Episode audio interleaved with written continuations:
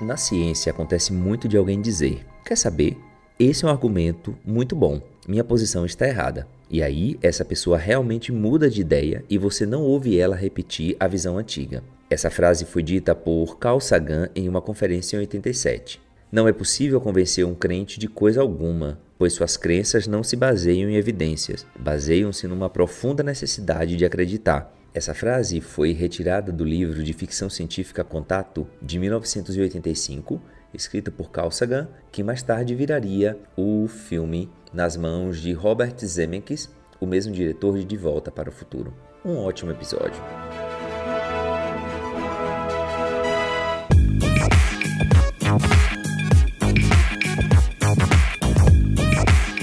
Travesseiro, alô travessete, que tá falando aquele carneiro, você já me conhece. E no Travessia de hoje, vamos aprender como fazer uma transição de carreira da academia para a indústria, né? E para essa convidada aqui hoje, uma convidada muito especial, que eu tenho um carinho muito grande, e o nome dela é Crislane Xavier. Você pode chamar ela de Cris, tá? Ela também responde como, como Cris, eu até prefiro. Vem comigo?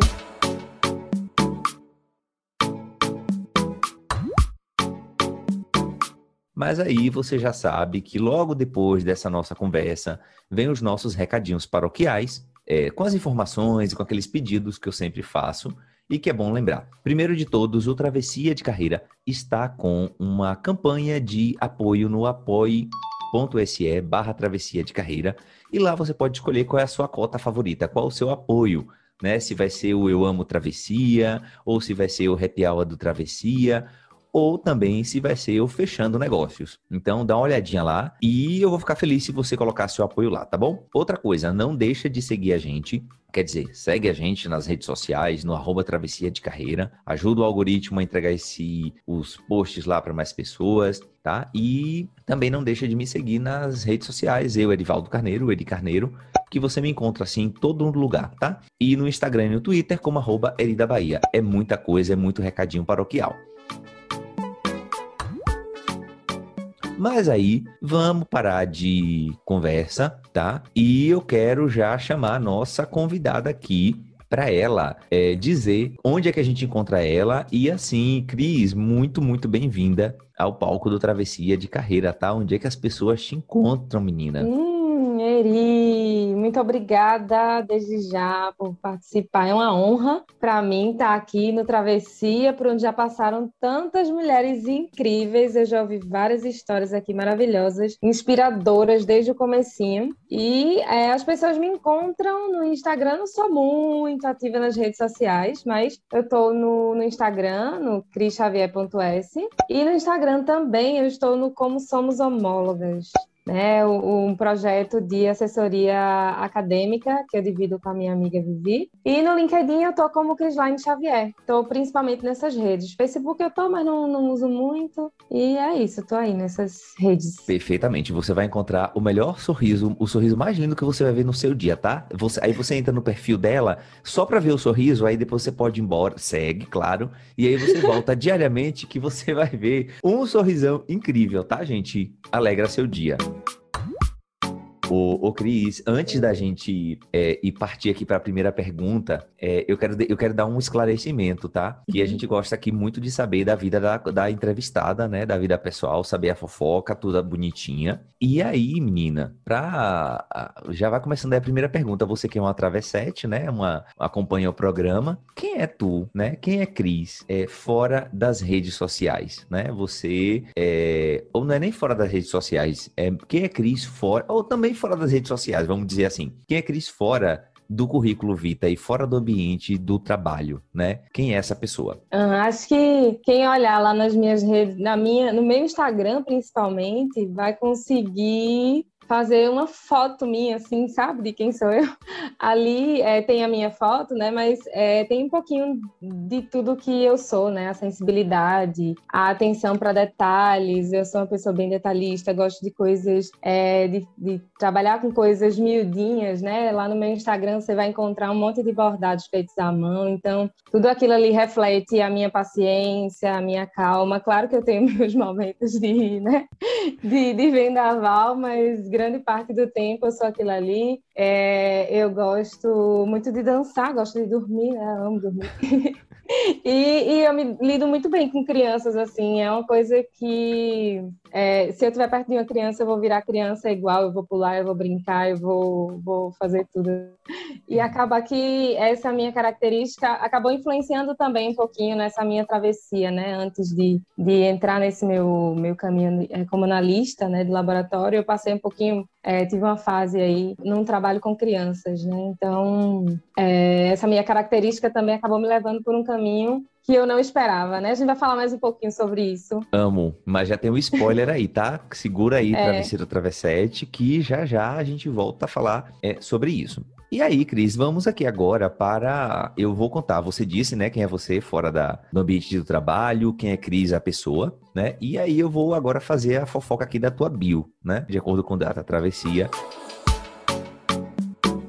Pernambucana, bacharel em Ciências Biológicas, Crislane Xavier é mestra em Biologia Celular e Molecular e doutora em Genética. Chiquérrima, né, gente? Amo. Cris é aquela pessoa que teve a carreira científica clássica, fez mestrado, doutorado, e o caminho natural dela seria estar na academia, ou dando aula, pesquisando, fazendo essas coisas aí que cientistas fazem. Currículo ela até tinha, e tem, na verdade, né? E ela chegou a ganhar o prêmio de jovem geneticista pela Sociedade Brasileira de Genética. Olha o poder dessa mulher, gente. Chiquérrima mesmo. O que acontece é que nem sempre as coisas saem como planejamos, e no meio do caminho ela decidiu fazer a travessia para a indústria e desde abril ela está brilhando como analista de laboratório júnior. Além de tudo isso, ela também é bordadeira, que ela já deu um spoiler aí na quem é ela fora do ambiente do trabalho, né? Também ganha uma, faz uma graninha com isso. E junto com uma sócia, né, Vivi, elas têm uma página, que ela também já deu outro spoiler aí, que é a página de assessoria acadêmica e científica, o Como Somos Homólogas. Então, é, por aí vocês percebem aí, é uma doutora que está trabalhando em laboratório, né, como analista de laboratório. Ela é muito chique, não é isso? E aí, Cris, já vamos agora direto aqui para a próxima pergunta.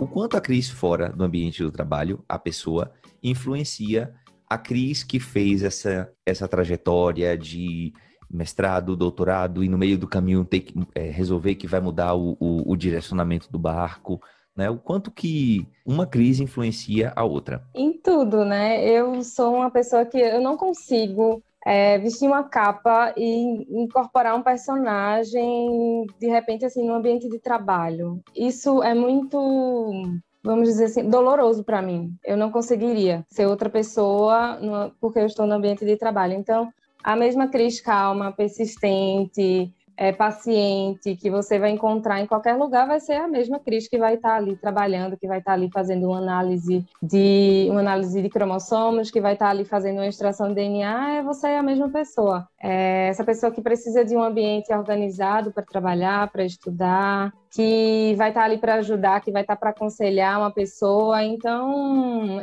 eu sou a, a mesma Cris que você vai encontrar fora, é a Cris do ambiente de trabalho, né? Perfeitamente. Porque no fim das contas dá trabalho para fazer vários personagens, né? De acordo com o lugar. É, seria muito cansativo para mim esconder tudo que eu sou, né? Para caber em algum lugar. É, tem que ser autêntica mesmo. Não tem outro caminho, não. Amo, amo demais, amo demais essa, essa, essa forma, principalmente essa palavra de autenticidade, porque não dá, gente. Eu concordo demais contigo, Cris. Não dá pra gente tá? Cada lugar você ser uma persona, vamos dizer assim, né? Você até é, mais uma, uma persona em cada lugar. Mas o, a essência tem que ser a mesma, né? Eu acho isso muito legal uhum. e eu sei que você é dessa forma, tá? Isso, porque é, é, eu sinto, é, é, muito dolorido mesmo quando eu preciso não ser quem eu sou, sabe? É dolorido de verdade. Eu sinto mesmo que, como eu já falei, né, eu sou uma pessoa muito sensível. Então, às vezes a pessoa não vai ver que eu tô sentindo aquilo porque eu também sou dessas. Eu não gosto de que as pessoas vejam que eu tô, sei lá, às vezes triste, às vezes sentindo alguma coisa. Eu vou manter ali a minha, sabe, serenidade e tal. Mas, às vezes, por dentro, sabe, meu coração tá apertado porque eu não tô é, sendo de fato quem eu sou. Perfeitamente. Isso é uma característica que, que as mulheres até agora que passaram por esse programa, todas elas são muito claras quanto a isso, né? No sentido de. Já é, uma, é um achado já da pesquisa, tá? Depois 20 e tantos episódios, quase 30, é quase um achado. Eu posso dizer isso tranquilamente. Mas, Cris, e eu quero que você entregue logo o ouro de cara assim. Tá? E esse podcast aqui, provavelmente, muitas pessoas da academia vão estar escutando ele, ou pessoas também da não, que não sejam da academia, né, que tem muito a aprender contigo com a tua, com a tua travessia. E aí é o seguinte, todo mundo na academia né? Tipo, a gente tem, do, diante do cenário atual da pesquisa, do descaso que a gente tem enfrentado, do corte de orçamento, de tudo, né? O Brasil de Bolsonaro, vamos ser muito claro e transparente. Uhum. Você precisou, de alguma forma, é, os acadêmicos, na verdade, né? Todo mundo está tendo que pensar num plano B. E aí precisou mudar o roteiro profissional. E começou a deixar, ventilar a ideia de sair da academia ou de não estar mais na academia para ir para a indústria, né? E é foi o caminho que você fez de uma certa forma né? Quando é, é, você decide que vai trabalhar com, em laboratórios, trabalhando com a tua especialização, que é coisa de genética, DNA, né? Mas qual foi o caminho que tu trilhou para chegar na indústria? Como é que você vê é, que foi essa tua travessia para chegar nesse momento agora, né? Que ela ainda está acontecendo. Tem um, tem um mapa da mina aí pra gente? Tô curioso.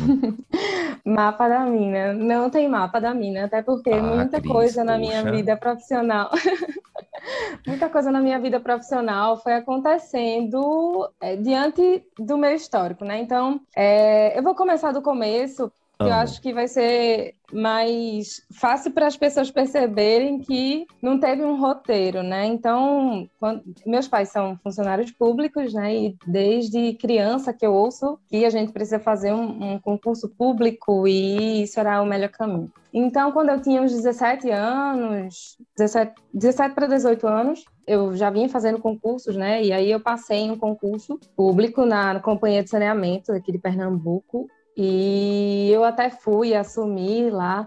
Só que quando eu cheguei, eu estava no primeiro ano da faculdade, estava no primeiro ano de biologia. E aí, quando eu cheguei lá, eu vi que aquele trabalho ele não me faria crescer.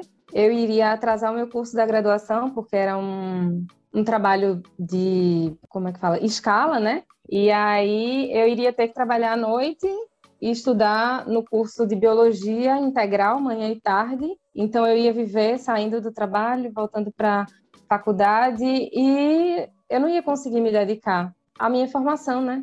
Então, ali no auge dos meus 18 anos, eu disse: não quero. E aí eu recebi muitas críticas da minha família: como é que você vai abandonar um concurso público e tal. Mas eu percebia que, que eu não ia passar o resto da minha vida naquele trabalho, eu, não, eu precisava terminar a minha faculdade, eu precisava me dedicar àquilo que eu estava me propondo de fato a fazer. Né? E aí eu larguei o concurso, passei 10 dias.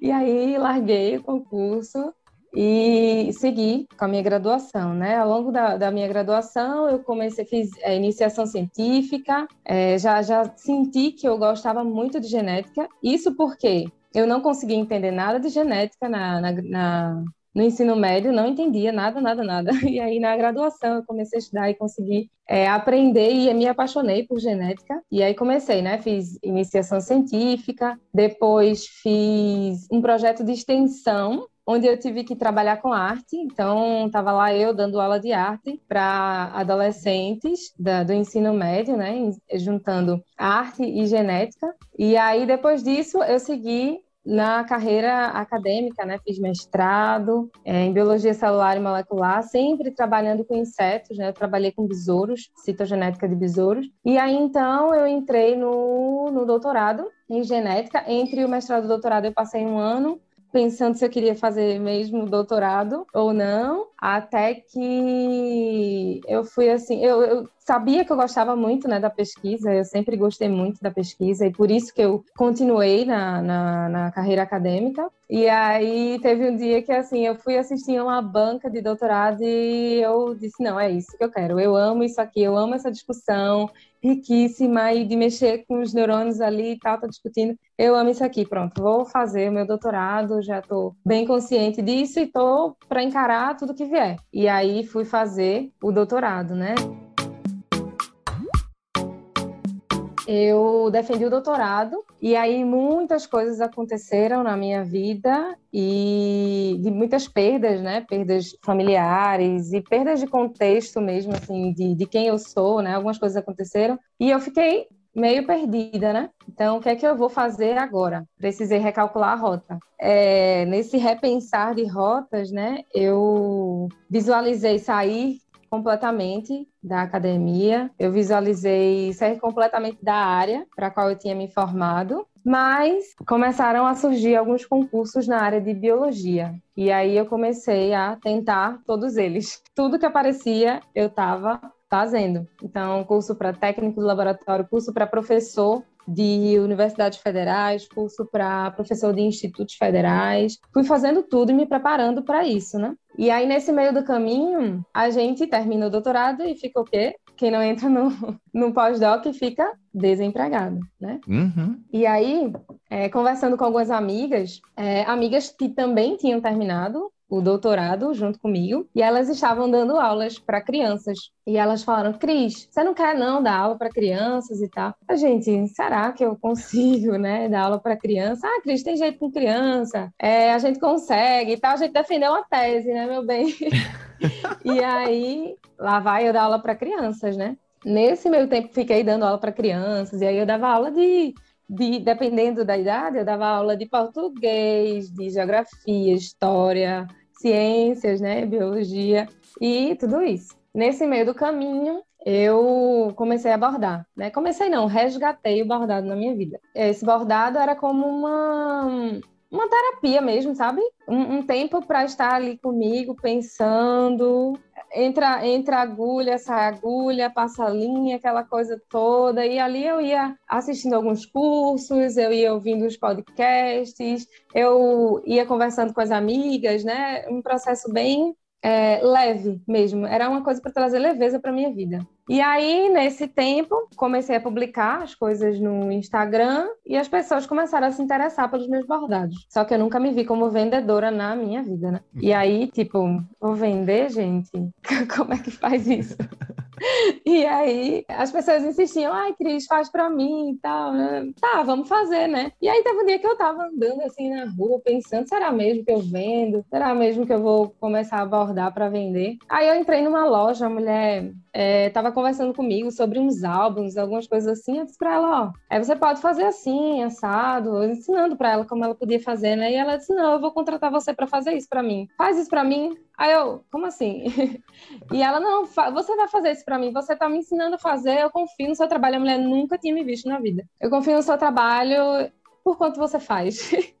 e aí eu fiquei naquela assim, né? Meu Deus. Aí tá, eu posso fazer. Aí dei o valor lá para ela, a mulher me pagou naquele momento, pegou o meu número de telefone e disse: tá certo, quando você terminar, você me entrega. Eu disse: tá. Tipo, o que foi chegando para mim, eu fui aceitando, né? A vida tava me entregando ali, eu fui, fui é, abraçando. E aí é, passei um tempo fazendo os meus bordados, é, vendendo os meus bordados, apareci na TV até, né, com, com, alguns bordados, e inclusive na matéria falavam assim, ah, uma doutora, ela é doutora em biologia e tá fazendo bordados e tal. E aquilo foi até assim, eu parei e olhei assim, poxa, mas, tipo, tô aqui trabalhando, né, fazendo outra coisa, porque até agora não chegou para mim a oportunidade com a minha formação, né, de acordo com a minha formação, e vamos embora. Não tenho nenhum, nenhuma vergonha disso, para mim não era nenhum demérito, e continuei fazendo meus bordados. Até que veio a pandemia. Veio a pandemia e com ela, né, um peso por ser doutora, por ser bióloga, geneticista e por não saber como contribuir nesse processo para a nossa sociedade. Eu sabia que eu não tinha condições de trabalhar na divulgação científica nesse sentido, porque condições emocionais mesmo, sabe? Porque muitas coisas que eu falava, assim, as pessoas próximas a mim, eu via muita gente próxima que não, era como se eu não estivesse falando, né? Tipo, eu falava, mas era como se eu não estivesse falando. Então, era como se eu estivesse sendo descredibilizada. Então, aquilo para mim me machucava num ponto de que eu não conseguia lidar. Então, dessa forma, eu não conseguia contribuir dentro da minha formação. Até que teve um dia que é, uma amiga, é, uma amiga que já estava trabalhando no diagnóstico da Covid, é, eu vi um, um, laudo, na verdade, assinado por essa amiga. Ela tinha sido, é, tinha feito mestrado comigo. E aí eu fui perguntar, nossa amiga, você está trabalhando com, com o diagnóstico da Covid, como é que está sendo, tal, pela universidade? E aí ela me falou: sim, estou trabalhando. Inclusive, a gente tem uma vaga aqui para trabalhar no diagnóstico, para fazer PCR. em tempo real e tal. Você não quer, não, essa vaga? Para aí na hora, né? Pensei, meu Deus, e nessa época eu era aquela pessoa enlouquecida da, da, do isolamento social. Eu não queria sair, eu totalmente dentro de casa. Só saía para fazer as necessidades é, de comprar comida, resolver as coisas que não podiam ser resolvidas é, à distância, né, online. E aí foi aquela coisa assim, eu pensei, eu não estou nem saindo de casa, eu vou me enfiar dentro de um laboratório para trabalhar diretamente com Covid. O que é que eu vou fazer agora? Aí eu pensei, não, não era isso que eu queria, não foi isso que eu sempre, que eu, desde que começou essa pandemia, que eu estava querendo, que eu estava esperando, contribuir com o meu conhecimento para a sociedade nesse momento. Pronto, eu vou. Com medo, fui com medo. Minha amiga, como é que é a paramentação? Não, amiga, a gente tem toda a paramentação aqui, a minha amiga falando para mim. A gente tem toda a paramentação, dependendo do, do setor que você for trabalhar, você já vai trabalhar com vírus inativado e tal. E aí eu fui não tinha escolha. Para mim, eu não tinha escolha naquele momento. Fui trabalhar no diagnóstico da Covid é, cheguei num momento bem difícil, assim, no sentido de número de testes, de número de casos positivos. Então, já cheguei naquele AUE, né? Então, a gente tinha dias de trabalhar 11 horas, 12 horas no laboratório e nessa correria, né? Porque todos os exames que a gente recebe são urgentes, né? Tudo é urgente ali. E a partir daí eu trabalhei durante oito meses no diagnóstico pela Universidade Federal de Pernambuco. Então, esse trabalho para mim foi a confirmação de algo que eu já pensava quando eu estava durante a minha formação. Eu trabalhei desde a minha iniciação científica com besouro. Né? Então, eu trabalhava com genética, mas o meu organismo, modelo era besouro. Tentei aprender todas as técnicas possíveis dentro do meu organismo, né? utilizando o meu organismo modelo. E eu sabia que todas essas técnicas que eu estava aprendendo, eu poderia aplicar para quaisquer organismos, inclusive humanos né? Só que naquele momento o que me instigava a estudar, quando eu estava no mestrado e no doutorado, o que me instigava a estudar era estudar os besouros. O meu projeto de tese é um projeto que me fascinou. De verdade, se não fosse esse projeto que eu trabalhei, eu acho que teria sido muito mais difícil para mim ter concluído o doutorado, porque é um projeto pelo qual eu sempre fui apaixonada e talvez por isso tenha me levado a ganhar o prêmio que você falou. Né? Então, eu sabia que aprendendo todas as técnicas que eu estava aprendendo ali, eu poderia aplicar em quaisquer organismos. E aí, quando eu comecei a trabalhar no diagnóstico da Covid, eu vivenciei isso. Nesse processo de, de diagnóstico, eu pude perceber diferenças e similaridades entre o que eu já fazia. Comecei a entender como era trabalhar num, num processo onde eu não fazia tudo, porque eu estava acostumada a fazer tudo desde o começo. Então eu comandava os meus experimentos, eu tinha até ciúme deles, eu não deixava as pessoas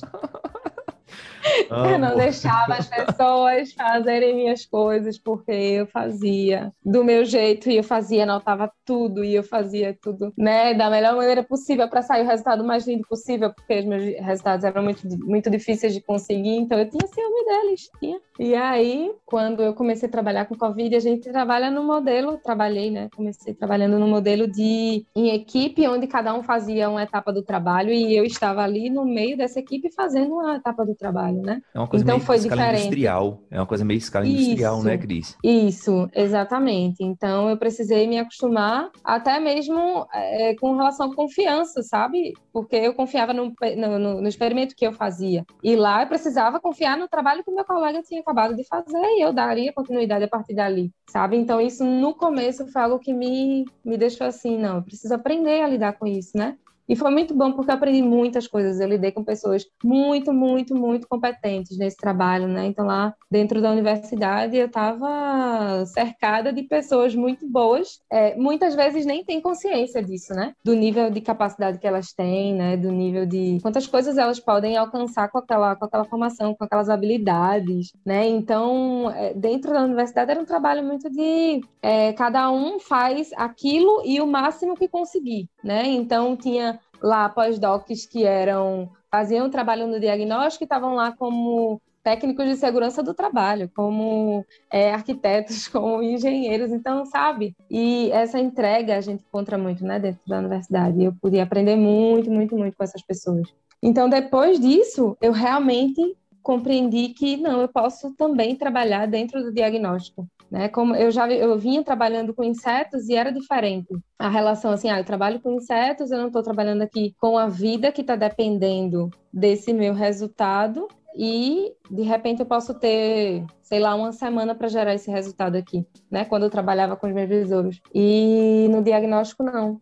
No diagnóstico não tem isso, né? Eu tenho que gerar o resultado ali o mais rápido possível para que aquela pessoa tenha o melhor tratamento, para que aquela pessoa seja isolada o mais rápido possível, para que a gente diminua o número de pessoas infectadas. Então, é, foi, foi um tempo de grandes mudanças, né? Grandes revoluções na minha, na minha cabeça, assim, vamos dizer. É muito legal você falar que, tipo, foi por conta da pandemia. Eu não sei, a gente nunca, assim, travesseiro travessete, deixa eu me reposicionar. Eu conheço Cris, a história de Cris, tá? E eu acho que a gente nunca tinha parado, colocado essa lente, assim, tipo, tinha ouvido essa lente, porque por conta da pandemia, né, uma assinatura, na verdade, que você foi ver que estava assinando, né, aquela curiosidade. Então, uhum, deixa eu ver quem tá assinando aqui. E foi a pandemia que possibilitou, de alguma forma, que você entrasse numa, num outro contexto, com medo, né? E que, para que você pudesse, não, tipo, isso aqui faz muito sentido para mim, agora, no momento, pro que eu quero, para meu, pro meu estágio de vida. É isso mesmo, Cris? Deixa eu ver só se eu entendi do jeito que eu tô imaginando. Isso, isso mesmo. Se não fosse a pandemia, eu não sei mesmo qual caminho hoje eu estaria seguindo, porque é, os concursos, inclusive, que eu estava fazendo, tiveram concursos que foram suspensos, né? E até hoje estão suspensos. E, de fato, eu não sei, eu, eu acredito que talvez eu tivesse agora investindo mais na, no empreendedorismo científico, né, no como somos homólogas, mas eu, eu tenho essa vontade de trabalhar em laboratório. Eu sempre gostei muito de trabalhar em laboratório, é onde encontro o flow, sabe? Uhum. Eu tô ali e às vezes as pessoas vêm falar comigo, eu até me assusto, porque eu tô tão imersa naquilo ali que, de fato, eu perco a noção do tempo, das coisas. E então foi de fato a pandemia que me levou até essa virada. E, inclusive dentro da universidade, eu até converso com os meus colegas que trabalham comigo lá. Dentro da universidade é mais fácil de perceberem que eu trabalhei com besouros e eu consigo aplicar a mesma técnica que eu apliquei nos besouros, né? Com, no diagnóstico. Dentro das empresas, talvez seja mais difícil deles perceberem isso, né? E aí essa experiência para mim foi muito importante nessa transição, porque eu já cheguei para a empresa com essa esse histórico no meu currículo, né? Essa passagem de fato pelo diagnóstico. Então a, a faculdade me acolheu, a universidade me acolheu nesse sentido. Perfeitamente, gente. Vocês estão vendo que história é tipo incrível, né? Tipo sem sem palavras, sem sem palavras mesmo. Mas assim, Cris, é, tu já até contou muita coisa. Da próxima pergunta que a gente planejou para te fazer. Já, já pulei tudo aqui, né, Eri? Não, não, não é nem que já pulou, mas é porque o que é que acontece? A gente segue o fluxo da nossa vida, tá? Tipo, a gente vai seguindo, as oportunidades vão aparecendo e a gente vai seguindo porque é isso que aparece e tá tudo bem, não tem, não tem problema nenhum. Mas tem um momento que você diz assim, não, chegar, tipo, aquilo ali foi a gota d'água para que você é, não deixe mais de seguir o fluxo, porque em algum momento, né, você vai ter que fazer essa escolha, né? Você tem um ponto da, da, da virada ali. Né? Então, nessa trajetória, tu consegue perceber é, claramente qual foi o ponto de virada que tu deu assim, não, agora, não, tudo bem, olha, eu tenho todo esse histórico, eu preciso fazer concurso, né? Quer dizer, você não precisa nada, né? Imagina o que eu tenho que fazer, mas eu vou mudar agora a minha, minha trajetória, eu vou mudar meu, a direção do meu barco. Isso não quer dizer que ela vai ficar para sempre. Você pode amanhã resolver que você vai voltar a estudar de novo para fazer concurso para professora. Tá tudo bem, mas tu consegue identificar, né, ao longo dessas tuas é, travessias, vamos dizer assim, o ponto de virada que você vai dizer, não, agora eu vou começar essa história de novo, vou dar um. Vou tentar pegar as rédeas disso aqui e fazer minha história. O ponto de virada. Pandemia, né? Pronto. Essa pandemia fez a gente, a mim, né? É, voltar muito para mim, né? Pensar muito sobre as minhas decisões, sobre qual caminho que eu estava seguindo. E aí veio a escola de PHDs, né? Com todos aqueles exercícios para gente entender quem a gente era, para a gente saber qual é a história que a gente carrega e a gente valorizar tudo isso, né? Então foi assim, depois que eu fiz aqueles exercícios, você pensa que não, porque estava tudo na minha cabeça, mas faltava colocar ali, né, naquela, na, naqueles exercícios, responder, tirar de dentro de mim e colocar assim, bem claro para conseguir enxergar. É, quando eu visualizei aquilo, eu disse, qual foi o ponto que eu me distanciei de onde eu queria, do que eu queria, sabe? Porque eu, só, eu era aquela criança ali, que assistia Globo Rural e queria ser uma daquelas pesquisadoras que estava ali dando é, a entrevista falando sobre o besourinho que estava atacando as plantas, que era praga, que, sabe? Eu, eu assisti aquilo e me visualizava ali. No começo da graduação, é, alguém falou, um professor falou sobre a Embrapa, ah, que você pode trabalhar na Embrapa, né? meus olhinhos brilharam e ali eu sempre quis ser pesquisadora, né? E aí ao longo do caminho eu fui entendendo que o caminho que existia para mim era o de professora universitária, né? Sendo professora universitária que eu iria conseguir Sendo que a docência, eu sempre vivi um, uma relação, é, talvez de amor e ódio, vamos dizer assim. Amo. Eu gosto de ensinar, eu gosto de estar ali ajudando as pessoas, mas o processo de preparação para uma aula, por exemplo, é dolorido para mim, porque eu sou uma pessoa muito perfeccionista. Então, a minha, meus slides têm que estar perfeitos. Eu tenho que saber de cabo a rabo daquele capítulo que eu vou dar aula. Então, é, é uma ansiedade muito grande para mim. Então, ano passado, eu. Não, no começo desse ano, fim do ano passado para o começo desse ano, eu dei algumas aulas na, na especialização até de biologia molecular e todos aqueles assuntos que eu dei aula eu já tinha estudado muitas vezes. Mas quando eu precisei ali, depois de um certo tempo distante da academia, precis, é, preparar aquelas aulas, meu Deus, eu, eu, entrei num processo de ansiedade que eu nunca, nunca mais tinha me visto daquele jeito. Nunca mais, assim, ao ponto de chegar perto da hora da aula e eu dizer, não quero mais, não, eu, por que, que eu me coloquei nesse lugar que eu não quero, não quero. E aí eu fui, dei as aulas e depois recebi feedbacks maravilhosos dos alunos, professora, que aula boa, não sei. E aí eu fico naquela, gente, mas é algo que me faz, tipo, eu, sofro muito até chegar ali, sabe? Uhum. Então eu penso, por que, que eu tô me colocando nesse caminho? Se é um caminho que hoje me faz tão, tão me traz tanta ansiedade, tanta tanto mal-estar nesse sentido. Né? E, e, dentro do laboratório eu me sinto tão bem. Eu, às vezes, quero cansar menos para estar mais no laboratório, sabe? Que coisa louca. Porque eu gosto de estar ali. Eu gosto. É muito doido. É, cada, doido, cada doido tem sua mania. Ô, Cris, eu acho muito. Essa, essa fala sua, né? Não, tipo, isso me desencadeia ansiedade. Isso me leva muito pro gancho, que é uma coisa que a gente que é muito comum é principalmente é, em mulheres, que é muito a questão da síndrome da impostora, né? O síndrome do impostor, é, se você é, se você for um homem, né? E na academia a gente vive muito isso, né? De ser sempre perfeito, de a gente nunca, tipo, você só começa uma coisa quando você tiver 100% de certeza. É, você não aceita isso e pegando um outro gancho também, com o que você falou, o travesseiro ou travessete que escuta esse programa e Cris falou da escola de PHDs, isso é uma escola que eu, Edivaldo da Silva Carneiro Júnior, é, resolvi criar para ajudar pessoas da academia a justamente a entender isso como Cris fez aí, né? Tipo, com muito exercício, muita coisa, eu fiz da vida dela e de, e de mais algumas pessoas durante muito tempo o inferno, porque toda semana eu arrancava o, o pior deles, né? E delas também. Então é isso daí. E é, é uma coisa que é muito presente nas conversas que a gente tem na escola, né? E eu também sou um acadêmico, né? Tipo, ou fui, eu era, nem sei como é que eu me encontro hoje, né? De da gente não sentir é suficiente para fazer a coisa e a gente só começa quando a gente tem tudo pronto, não tem ideia de que a coisa vai se aperfeiçoar ao longo do processo e isso é muito ruim pra gente, né? Quando você fala isso, você consegue identificar que é a impostora, muitas vezes, que a, a ansiedade nasce dessa falta de clareza, de estar 100% perfeita, de, tipo, é, é isso mesmo, Cris? Só ajuda a gente a clarear melhor isso. Sim, Eri, total. É uma completa falta de noção da realidade, sabe? É de verdade que tanto que quando eu vou olhar depois, depois de passar do caso, eu vou olhar as minhas apresentações, eu vou olhar é, os meus slides, né? Então eu olho assim, caramba, como é que eu tava insegura com isso aqui? Não é possível, sabe? E quando você tá ali na hora, parece que tá tudo errado, que que não está perfeito. É justamente isso que você falou, essa coisa da gente não se sentir suficiente nunca.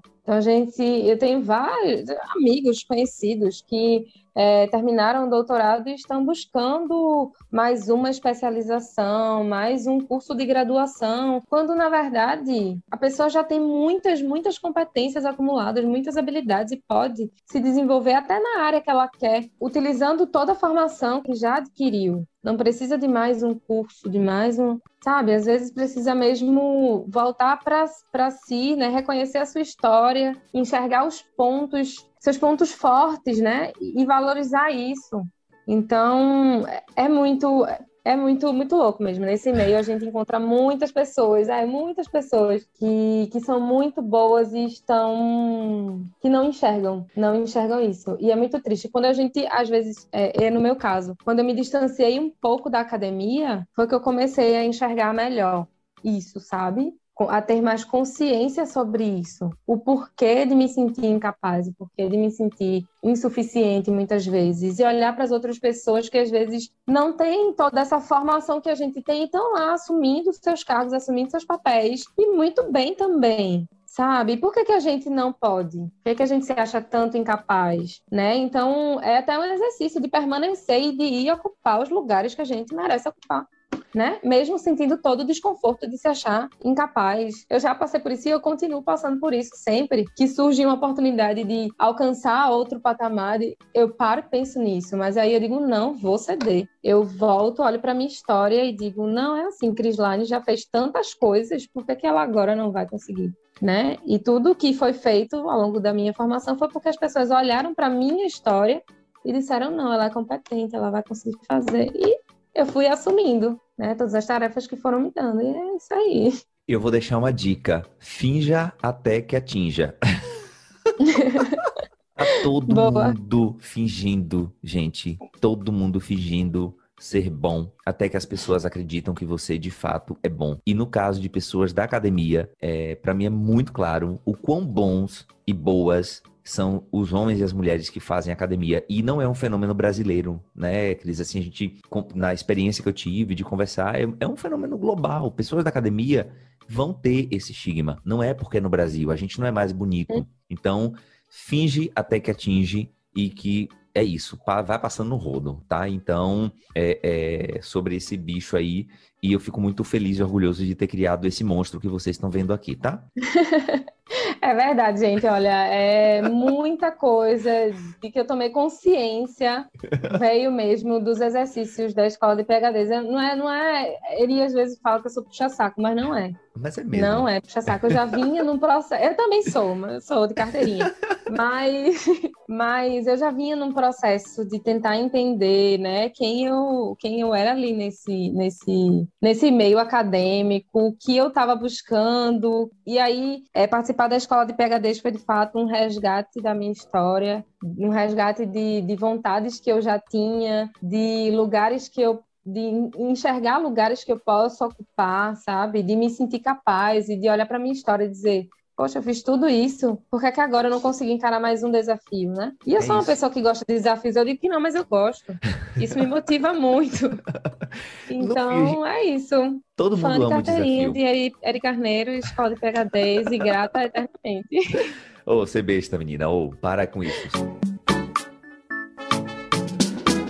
Essa conversa, gente, é uma, é uma conversa que sempre rende muito pano pra manga, tá?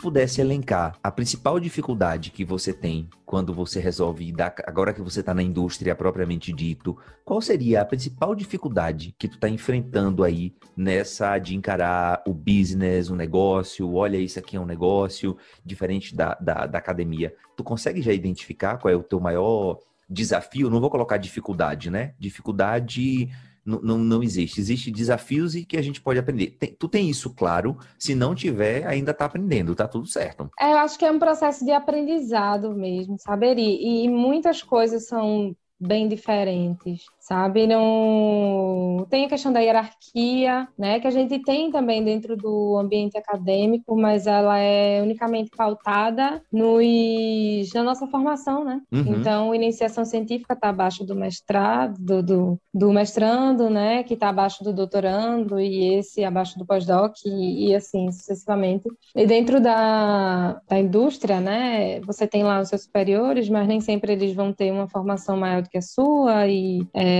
você também tem essa essa coisa do a quem se reportar, né? Você primeiro se reporta ao seu é, mais próximo, ali seu líder mais próximo, e esse assim sucessivamente. É, eu, dentro da universidade que eu estudei, né, que é a UPE, eu, eu considero a UPE uma grande casa, eu nunca tive problemas de me relacionar com os meus professores, né? Assim, meus professores sempre, dentro da universidade, raras exceções, é, eles sentavam com a gente à mesa para conversar, não era aquela coisa de palco, né? O uhum. professor uhum. lá em cima e a gente aqui embaixo. Essa relação, eu percebo que é algo diferente da UPE. Nas outras universidades não é assim. E dentro do ambiente é, empresarial, a gente tem mais essa distância, né? Que eu, na UPE, não estava acostumada e que eu evitava, por exemplo, em outras universidades, porque eu não me sentia bem com essa relação entre professor e aluno, sabe? Então, isso é uma coisa que a gente. É algo que eu tenho aprendido a lidar a questão do, do horário mesmo, com relação, por exemplo, a intervalo. Eu era uma pessoa de laboratório acostumada a sair, comer meia hora e voltar para o laboratório. Então, quando você bate ponto, né, a gente tem é, o horário certinho. Eu tenho uma hora e quinze de descanso. Então, às vezes o laboratório está lá cheio de coisas para fazer e eu tenho que me segurar ali uma hora e quinze para ter o meu descanso e não, não voltar para o laboratório. Então, isso no começo foi uma coisa que. E até hoje, às vezes, quando a coisa lá tá pegando fogo, né, que tem muita coisa para fazer, eu tenho, né, que me concentrar. Não, tenho meu descanso, descanso. aqui, esse tempo. e aí, sair do trabalho e deixar as coisas no trabalho, não levar é, que tem para fazer do trabalho em casa. Então, a cultura acadêmica acaba é bem diferente nesse sentido, né? Uhum. E aí tem muitas coisas que eu tenho de fato aprendido. Todo dia eu aprendo, né, no meu trabalho. É, é um, um momento de fato de muito, muito aprendizado. Perfeitamente. Só que aí esse programa ele faz tudo pela audiência, tá? E a, e a entrevistada que vem aqui a gente ama saber o, o, assim, né? Tipo, Cris, faz de conta que. Mentira, não faz de conta, não, que esse programa tá todo mundo ouvindo. É que as pessoas estão ouvindo tu, mas ela deve estar tá pensando assim, nossa, a Cris tá falando um monte de coisa. Mas assim, poxa, eu tô na academia, né? Tipo, ou com doutorado parado, ou com, com mestrado, e eu quero fazer minha travessia, né? Minha transição de carreira é, para a indústria. Qual é a uma dica que tu deixa registrada aí para essas pessoas? Olha, no meu caso, que foi importante, que eu olho assim, percebo que foi importante, é dar sempre o meu melhor em tudo que eu for fazer. Tudo que eu ia fazer, eu dava o meu melhor, e não era porque, ah, eu vou dar o meu melhor esperando o que vai vir depois. Não, é porque eu tinha, sempre tive essa exigência, eu sou uma pessoa muito autocrítica. Quem me conhece sabe, quem uhum. for lá olhar na minha página de bordados, meu, meu Instagram vai ver os meus bordados que é, eu faço de tudo para eles saírem bem bonitinhos e tal. E da mesma forma era com os meus experimentos, da mesma forma era com qualquer desafio que as pessoas colocavam nas minhas mãos, né? Se era para dar aula para crianças, eu ia fazer aquilo da melhor maneira possível. Se era para fazer um experimento, eu ia fazer da melhor maneira possível. Se era para apresentar uma aula de artes, que eu nunca tinha estudado arte na vida, eu ia fazer da melhor maneira possível. Se, era, se eu tinha que é, fazer uma cotação, eu tinha que me reunir com um representante de uma empresa, eu ia pesquisar, eu ia fazer da melhor maneira possível. Então, as pessoas observam isso, né? E aí elas vão, diante disso, é, enxergar oportunidade para você. Fora isso, é, fazer conexões, né? Conhecer pessoas. Os, todos os lugares para onde eu fui, eu acredito que isso foi muito importante. Desde precisar de abrigo no lugar onde eu fui fazer um estágio de mestrado, né, até chegar no local onde eu estou trabalhando hoje né? Conhecer as pessoas, se interessar de fato pela história das pessoas. Eu aprendo muito ouvindo a história das pessoas. Histórias de. Como as histórias que são compartilhadas no Travessia, né? Como as pessoas conseguiram é, encontrar seus caminhos. Eu sempre me interesso de fato pela história das pessoas e eu converso com elas e acaba que você está num lugar, chega num laboratório que conhece uma pessoa ali, conhece a história dela e quando vê essa pessoa está trabalhando em outro lugar e aí essa pessoa pode te indicar, por exemplo, eu entrei no diagnóstico de COVID através de uma amiga do meu mestrado, né? Eu nunca tinha trabalhado no laboratório de fato com essa amiga, mas a gente tinha feito o curso juntas. Então ela sabia que eu tinha aquelas habilidades, ela sabia que eu conseguiria desempenhar aquele trabalho bem, sabe? É, e até outras oportunidades do como somos homólogas, né? Os trabalhos que eu avaliava, eu sempre procurei avaliar da melhor maneira possível. Então tem professores de dentro da universidade que indicam o trabalho da gente para outros professores, para outras pessoas, porque eles conhecem o rigor que eu tenho, o rigor que Vivi tem. E a gente é muito homóloga de fato, né? A gente é muito parecida Amo. na exigência em tudo. Então, quem me indica, indica Vivi, sabe que eu Vivi é a mesma coisa, assim, no sentido de fazer um trabalho com, com rigor científico, com qualidade, sabe? Então, eu acredito que são esses dois pontos principais, né? Você trabalhar bem, fazer o melhor possível e conhecer pessoas, conversar com elas, fazer essas conexões sua rede de network, né? Que estão falando. Amo. Vocês anotaram aí, né, gente? Então, pra, não adianta, não se pensa em travessia de carreira, além de todas as partes práticas de currículo, dessa coisa toda, se não tiver o componente humano. Tudo isso que Cris falou aí é, uma, é sobre humanidade. Não é sobre o que você aprendeu, não é sobre o que você é, sobre o que você sabe, é sobre quem é você de verdade e em essência. Então fica aí esse recadinho do coração. É por isso que eu gosto de conversar com essa com a mulherada, porque se fosse um homem, essa resposta seria: não, primeiro você faz seu currículo, depois você faz tal coisa. E com a mulher, ela coloca dar um outro olhar, né, que para mim faz muito sentido também.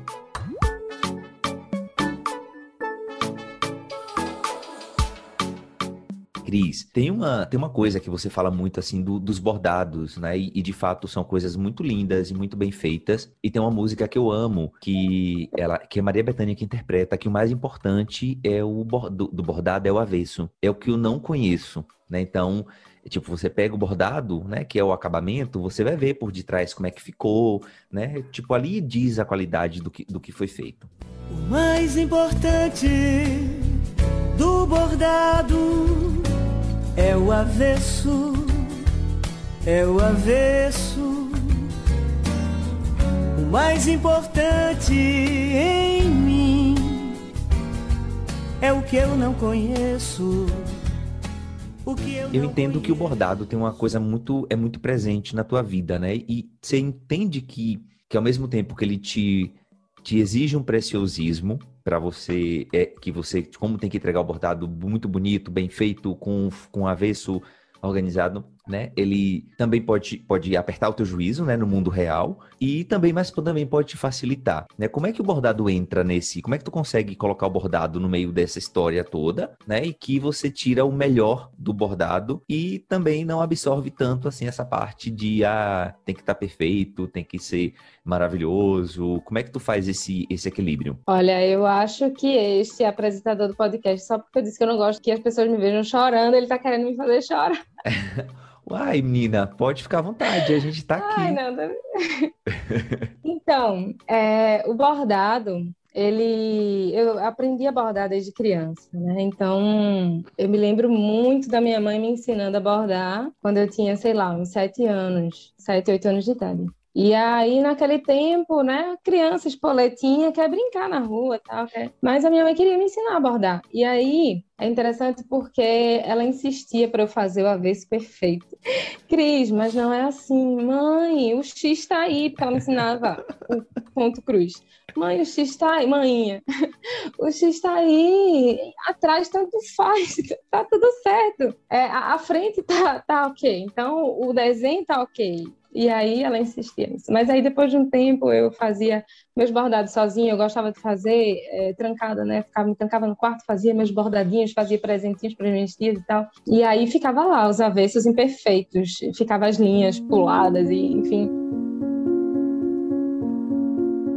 bordado ele veio, né? Eu resgatei o bordado aí nesse período mesmo difícil da minha vida depois que eu terminei o doutorado, né? Que eu tive perdas familiares muito grandes, eu tive uma perda de sentido da vida mesmo, né? Eu tive, é, eu perdi meu pai, eu ia me casar, não me casei, acabou noivado, terminei doutorado, fiquei desempregada, muitas coisas aconteceram, né? Então eu resgatei o bordado para me trazer essa paz, a leveza que eu precisava, né? Para para minha vida. E aí nesse meio do caminho caminho, é, voltei a bordar e eu sabia que Vivi também gostava de bordar, minha amiga Viviane. E aí eu fiz um bordado para Vivi, um bordado no coração, assim, eu já tô chorando. ai.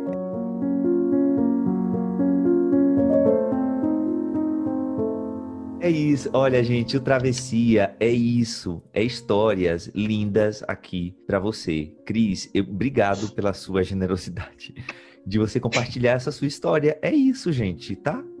É, isso. Eu tô aqui só como mero ouvinte dessa história e, e eu espero que você do outro lado consiga é, compreender. Cris, você consegue terminar a história? Consigo. Senão a gente pula pra próxima. Consigo. Vivi, Vivi foi. É, Vivi me recebeu na casa dela quando eu fui fazer o mestrado lá, eu fazia uma parte do mestrado lá em Rio Claro. E aí é, não tinha onde ficar, Vivi me recebeu na casa dela e a gente se tornou amiga, né? Em três meses que eu fiquei na casa dela, ela ia me dar abrigo por uma semana para encontrar um lugar para ficar. E aí a gente se afinou muito bem, né? E aí acabou que eu passei os três meses na casa de Vivi, os três meses que eu precisava para fazer os meus experimentos do mestrado e a gente se afinou bastante. E aí, nesse processo de eu é, resgatar o meu bordado, né? Eu sabia que Vivi também bordava e também ela estava passando por momentos difíceis. E aí eu disse: não, vou fazer um bordado aqui, vou mandar um kit para Vivi bordar e vamos embora juntas, né? Aí fiz lá, fiz um coração, tá até no, no meu perfil, tem lá esse coração bordado. Por onde for, flor, por onde flor floresça, né? Mandei o um recadinho para ela. E aí a gente voltou a, a, fazer esse, esse tricô aí, né? A tricotar sobre bordados e. É, resgatar até essa autoestima, né? A gente começou a aparecer nas redes sociais e, e vender os bordados juntas.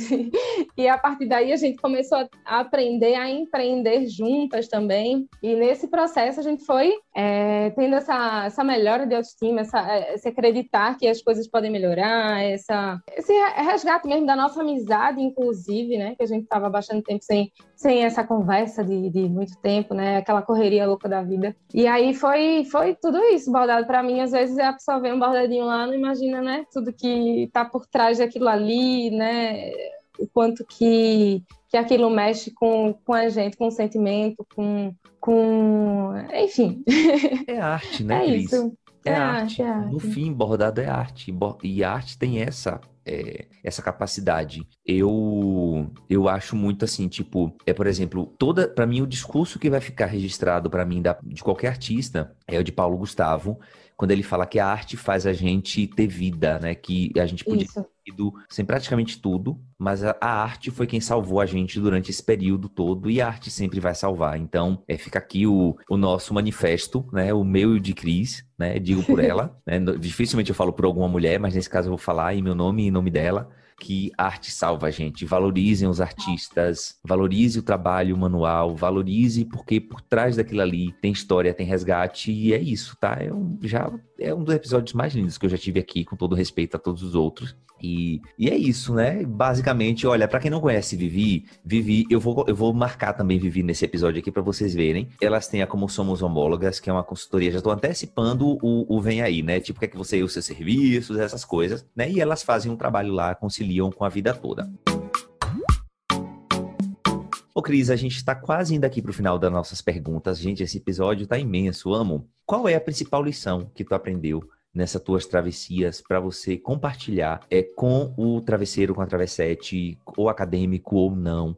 Eu acho que você carregar a sua essência, você ser de fato quem você é, respeitar as pessoas, independente do, do ambiente que você está, no seu trabalho, né? Trabalhar com seriedade, com respeito, com ética, né? Conhecer e respeitar a história das pessoas. Eu acho que essas são as principais lições que ficam, assim, sabe? Porque se esforçar e estudar e saber o conhecimento pelo conhecimento técnico, qualquer um consegue, eu acredito, né? Você tá cheio de gente por aí que tem esse conhecimento técnico, mas a questão do respeito, da da seriedade do trabalho com ética vai fazer toda, toda a diferença. Né? Você respeitar a história das pessoas, ter essa empatia, né? Acho que, no fim das contas, o que faz a diferença é isso. Perfeitamente. Então, aprendam, né? Já notaram essa lição aí da garota? Vamos lá. Só que aí, Cris, assim, ó, a gente pensa, tem muita coisa de doutor. Ah, não, uma doutora que tá fazendo bordado, é que que agora vai virar, vai trabalhar em laboratório, não vai fazer mais pesquisa.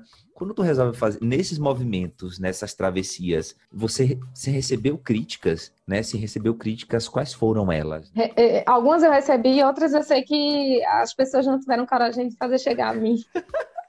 Amo.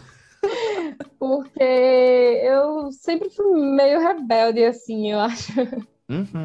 No sentido de fazer as coisas que fazem sentido para mim, sabe? Faz sentido para mim ser doutora e ainda assim vender bordados? Faz sentido, então vou lá e faço sabe? Então, eu sei que eu vou receber críticas, mas eu vou lá e faço.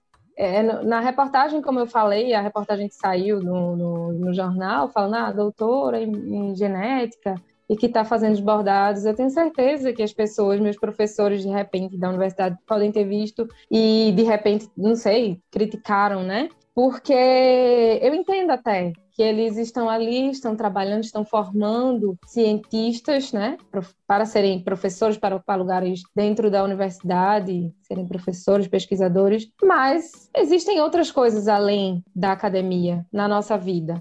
Né? E se bordado faz sentido para mim, por que não fazê-lo? Né? Então, essas críticas, elas chegaram. É, professores que me formaram dentro do, do, do doutorado, que esperavam que eu me tornasse professora universitária e hoje eu saio disso e vou entrar numa empresa de diagnóstico, porque ela está ali fazendo diagnóstico, se ela poderia ser professora, ensinar acadêmico, para mim é o que faz sentido agora. Então, por mais que essas críticas tenham vindo e eu sei que vieram e eu sei que algumas não chegaram até mim, mas não, em certo ponto elas me abalam no sentido de que, poxa, os professores, eu sinto é, que é, esses professores eles precisam, de fato, é, abrir a mente mesmo para as oportunidades, de que hoje nós, estudantes, temos que estar abertos às oportunidades.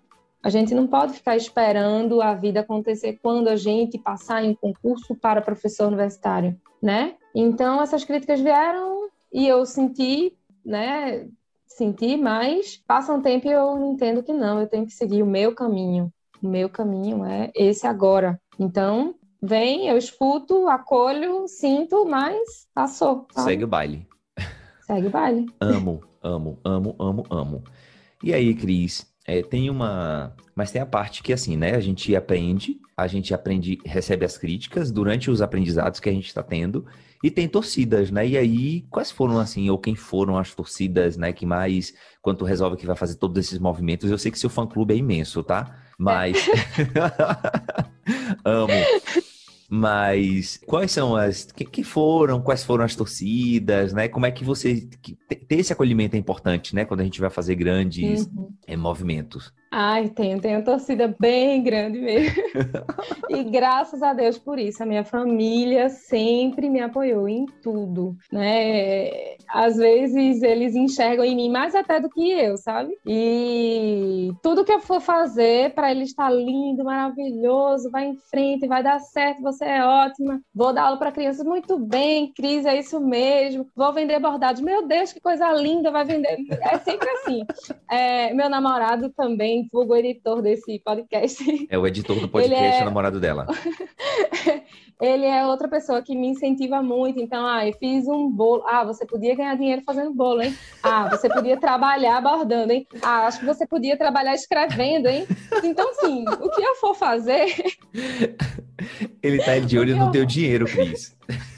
E acho que não, Eri, porque tem feito bastante coisa, mas né, o dinheiro. Ai, meu Deus do céu, Mas, virou assim, a É, ele é uma pessoa também que me incentiva muito, né? Então, meus irmãos, meus tios, minha mãe, meu pai, todo mundo sempre me incentivou muito. Então, tudo que eu fizer, vai, vai em frente, vai dar certo. Vamos embora, estamos contigo, é isso aí. E isso faz toda, toda, toda a diferença, toda a diferença. Vocês estão entendendo aí que a gente se agarra em quem faz sentido pra gente, em quem apoia a gente, né? Então, é, cola em quem tá te apoiando, né? Em quem tá te incentivando e esquece as vozes no, do lado de fora. Se quebrar a cara, quebrou, volta, reorganiza de novo e, e é isso. Cris, antes é da isso. gente. É, perfeito. Antes da gente encerrar esse bloco de entrevistas aqui, né? Pra gente deixar mais uma, umas diquinhas aí pro nosso, pra galera da, da academia, principalmente, né? O seguinte: é, é quase uma, uma brincadeira. Quando você vai fazer a transição, o que é mais importante, o currículo Lattes ou o currículo normal? Olha, eu acredito. O currículo Lattes ele vai ter tudo o que foi importante para a academia. Ok. Se você vai fazer uma transição, você precisa extrair do Lattes é, o que está por trás de tudo aquilo que você construiu no Lattes, né? Porque se eu coloco lá que eu tenho uma orientação, que eu orientei, te, que eu orientei TCC, dissertação, tese, eu tô dizendo ali que eu sou líder, né? Eu exerci a liderança. Se eu estou ali dizendo que eu publiquei artigos, eu sei escrever, né? Eu escrevo bem relatórios, eu tenho comunicação. Se eu estou dizendo ali que eu tenho um prêmio de apresentação oral, né? Eu tenho essa habilidade de comunicação oral. Né? Então, para a travessia, você precisa traduzir as coisas que tem no seu currículo Lattes para o currículo Vitae, né? O currículo normal. Então, muitas coisas. Então, se eu for olhar o meu primeiro currículo que eu mandei durante essa travessia, ele era uma cópia do Lattes, ou seja, não chamava atenção de ninguém dentro da, dentro da indústria, né? Então, hoje eu olho para o meu currículo e vejo que realmente teve uma mudança, sim. Realmente eu digo lá quem eu sou, o que eu faço. Né? No Lattes eu tenho só os títulos, tenho o título do artigo, tenho o título do projeto, o nome do aluno que eu orientei, né? Mas tudo que de fato eu fiz está no meu currículo, currículo Vita. Perfeitamente. Vocês entenderam aí que tem diferença, né? Cola na garota que, ó, Cris, inclusive vou até te passar um dever de casa. Você devia fazer um post no, no LinkedIn sobre isso, né? Comparar o, o, primeiro currículo que você mandou com o último currículo que você mandou, as evoluções. Vai ajudar muita gente, tá? Vai ajudar muita gente. Que é sempre uma dúvida recorrente na, trans, na travessia de carreira, é o que é que eu faço com o meu currículo se a pessoa for acadêmica.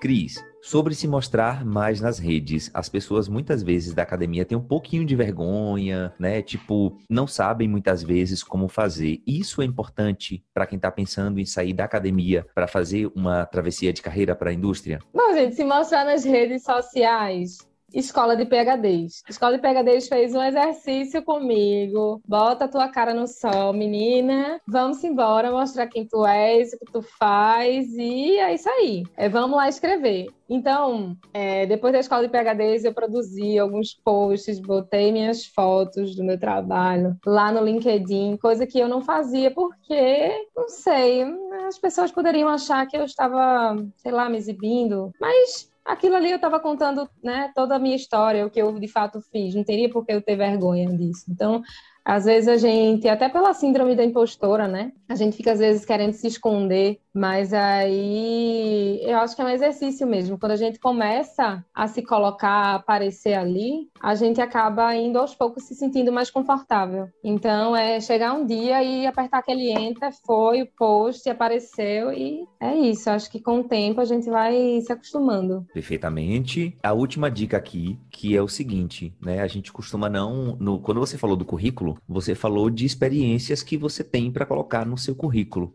né? E se você para para pensar, após que você faz, né, o, o mestrado, o doutorado, a, o tempo de laboratório, as experiências de laboratório, são experiências profissionais, né? Então, isso daí é importante que as pessoas passem a considerar também na transição, na travessia de carreira? Com certeza. Todas as nossas experiências, né? Infelizmente, a gente costuma contar como experiência profissional um, um emprego assinado na carteira. Mas o mestrado, o doutorado, eles são sim experiências profissionais, né? Então, dentro do mestrado e doutorado, eu exerci todos os papéis que um professor universitário exerce, né? Então, eu ensinei, eu dei aulas, eu orientei, eu publiquei eu fiz tudo isso. Então, por que não considerar isso como insumo. experiência? Comprei insumos, eu geri os insumos do laboratório, é, eu dei treinamentos para os alunos. Então, tudo isso é experiência, né? Por que, que a gente desconsidera? Então, a gente precisa, de fato, é, repensar tudo que a gente fez durante esse período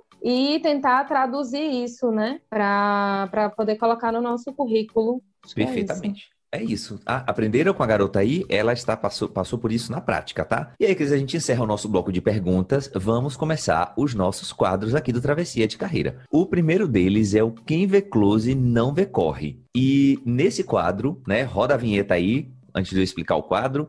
Quem vê close não vê corre. Nesse quadro, a gente, eu quero saber aqui os, um close maravilhoso que você teve na sua, ou na sua travessia, ou na sua vida profissional, ou que quer, onde você quer, você queira contar, né? Que na frente estava tudo lindo, maravilhoso, mas por trás foi aquela ralação, foi aquele corre desgraçado, mas, né? Saiu bonito e o close aconteceu. O close foi lindo. Exato, amo. Que foi, que foi quando eu ganhei o prêmio de jovem geneticista.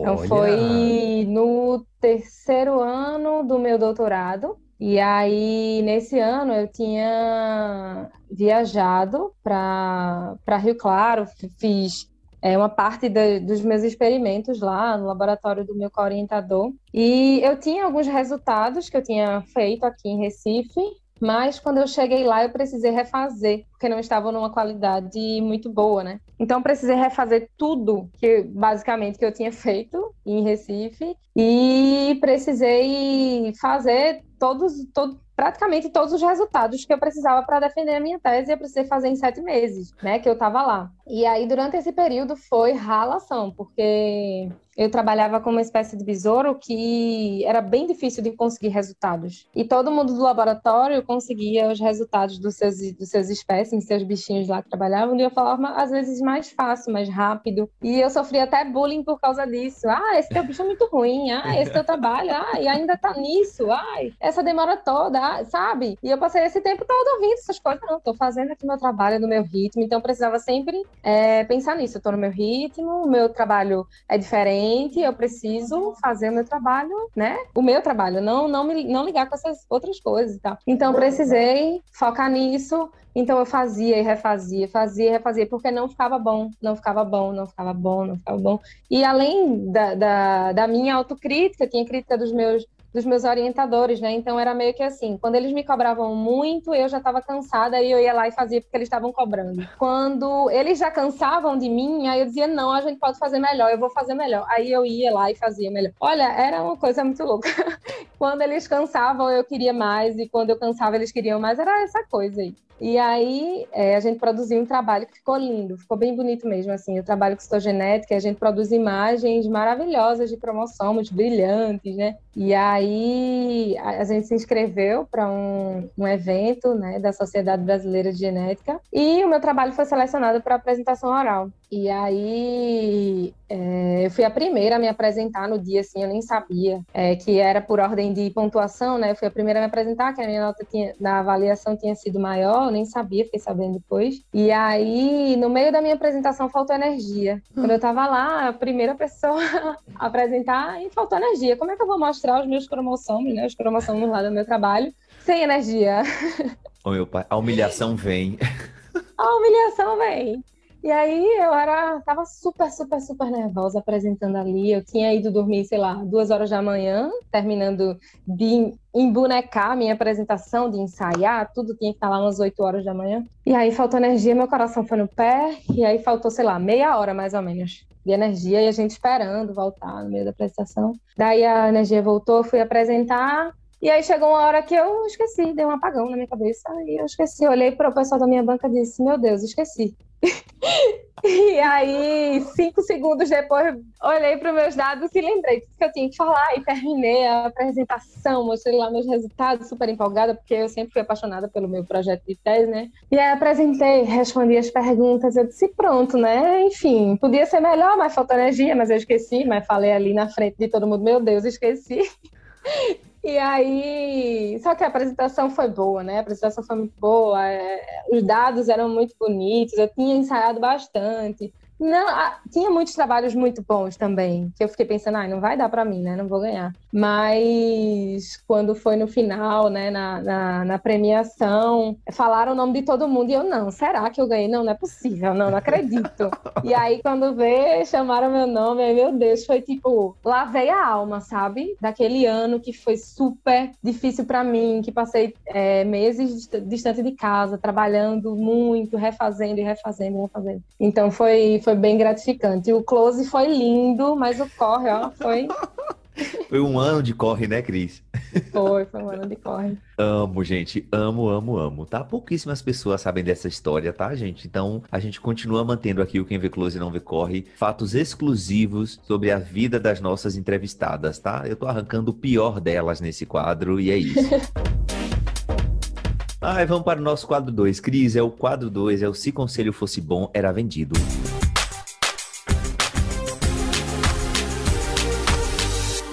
Se conselho fosse bom, ele era vendido.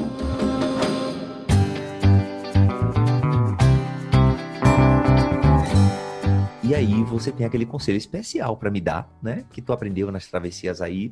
Eu tô aqui para receber o seu conselho. Manda. Uhum. Bom, teve uma, um insight assim, talvez até que me veio com com um curso do Murilo Gun. Eu não sei se você chegou a fazer o curso Reaprendizagem Criativa, né? Eu durante a minha minha graduação, eu vi muitos assuntos que eu gostava muito de estudar, eu achava muito interessante. E sempre vinham muitas perguntas na minha cabeça, né? De coisas que a gente podia investigar, de coisas que a gente podia resolver. Mas eu não anotava isso, sempre passou, tipo, era aquele insight, aquela coisa, mas por que isso é assim assado? E se a gente fizesse assim assado? Né? Sempre tive esse, esses pensamentos criativos. Mas sempre passaram, nunca anotei, nunca dei muita atenção. Hoje eu percebo que se eu tivesse é, olhado para essas coisas que eu gostava de estudar, esses assuntos que eu achava interessantes, de uma forma mais aplicada, como eu posso aplicar isso para resolver um problema da nossa sociedade? Né? É, em, que, é, em que situações eu posso aplicar esse conhecimento enquanto bióloga? Eu acredito que se eu tivesse pensado nisso ao longo de toda a minha formação, eu teria hoje eu estaria hoje enxergando muito mais oportunidades para mim, sabe, dentro da minha formação, tanto como bióloga como como, como doutora em genética. Né? Eu acredito que se eu tivesse carregado isso comigo, eu teria essa visão mais ampla sobre possibilidades. Perfeitamente. Muito obrigado. Chegamos oficialmente ao fim. Vamos para o nosso bloco final aqui de conversa.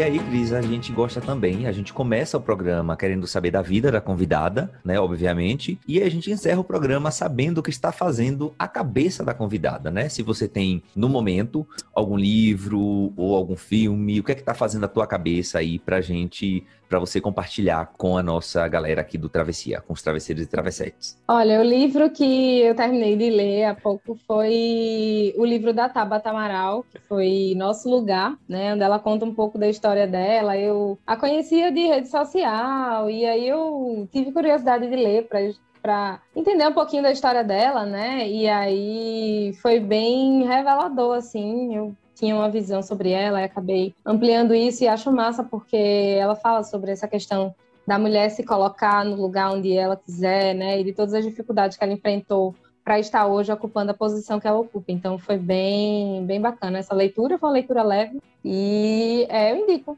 para quem quiser, quem tiver curiosidade sobre a história das pessoas, né? E tem outras, uma indicação de livro, outra que eu que eu gostei bastante, que eu acho que foi muito importante para mim nesse processo de travessia, que é o livro da, o livro da Bene Brown, né? A Coragem de Ser Imperfeito, que foi muito bom. Tem também Hit o livro... Travessia. É, Hit no Travessia. Tem também o livro de Comunicação Não Violenta, né, que é muito bom também. É, eu considero que se talvez eu tivesse lido, lido ele antes, eu teria conseguido lidar melhor com algumas situações que eu vivenciei dentro da academia, né? Ele é um livro muito bacana. E a outra indicação que eu faço é o, o curso Reaprendizagem Criativa do Murilo Gun, que foi para mim muito bom também. Ele fala sobre muitos bloqueios, né, da criatividade, que a gente nasce criativo e a gente vai podando essa criatividade. Então ele fala de muitos bloqueios que a gente recebe ao longo da vida e muitos desses bloqueios a gente vivencia dentro da universidade. Então, é algo que eu indico bastante para quem é acadêmico. Perfeitamente. Vamos aqui agora para saber o seguinte, Cris, aqui é, o, é um momento hashtag vem aí. Né? Onde é que as pessoas é, podem te encontrar? Quais são os serviços que você é, oferece, né? Tipo, tem que você tem serviços. Então, esse é o momento de você fazer o vender seu peixe aqui, minha filha. Isso aí, então. É, os meus bordados no momento estão bem parados, né? Tá meio difícil encontrar é, tempo, conexão aí para fazer mais bordados. Então, eu de fato tenho atuado mais no laboratório e nas redes sociais, no, como somos homólogas. Se vocês entrarem lá, vocês vão ver muito mais a carinha de Vivi, que é a, a nossa coordenadora de marketing e faz tudo da, da Como Somos Homólogas. Ela que, que gosta mais de estar nas redes, ela que posta mais, que aparece mais ali. Eu estou mais por trás, nos bastidores. Mas a gente oferece serviço de assessoria acadêmica, né? Esse serviço ele foi concretizado nesse momento de pandemia. A gente vai fazer um ano em agosto, e foi aquela coisa de pensar assim, nossa, a gente passou por tanto perrengue na academia E se eu tivesse, né, nesse momento, se a gente tivesse nesse momento sem um apoio, como seria? Porque nós não podemos ser esse apoio para os estudantes que estão agora enfrentando toda essa dificuldade de defender uma dissertação, um TCC, uma tese, nesse momento tão difícil, né? Então, nosso projeto é trazer leveza, né, para essa jornada acadêmica. Então, a gente faz serviços de revisão, a gente faz consultorias com esses alunos, e é um serviço muito bacana que a gente consegue resultados bem interessantes, né? A gente consegue dar aquela acalmada no pessoal que está aí nesse, nesse meio acadêmico e às vezes não sabe qual caminho seguir, a gente consegue juntas dar um, um, uma orientação, é, ajudar com uma correção. Tem sido um trabalho bem interessante para a gente. Perfeitamente. Cris, muito obrigado pelo seu tempo, tá? É, por contar a tua história, por compartilhar com a gente aqui. É, obrigado, minha admiração por você só aumenta. E é isso, tá, garota? Volta mais vezes aí para esse travessia. Eu que agradeço, Eri, desde sempre, pela nossa conexão lá no, lá no LinkedIn e a sua receptividade, a minha cara de pau de chegar lá e dizer, ó, oh, me ajuda aqui. E você sempre muito solícito, foi ótimo te conhecer, foi ótimo participar da escola de PHDs. É ótimo estar aqui nesse lugar. E, enfim, sempre, sempre estarei disponível para você quando você quiser, para a gente bater um papo e tudo isso.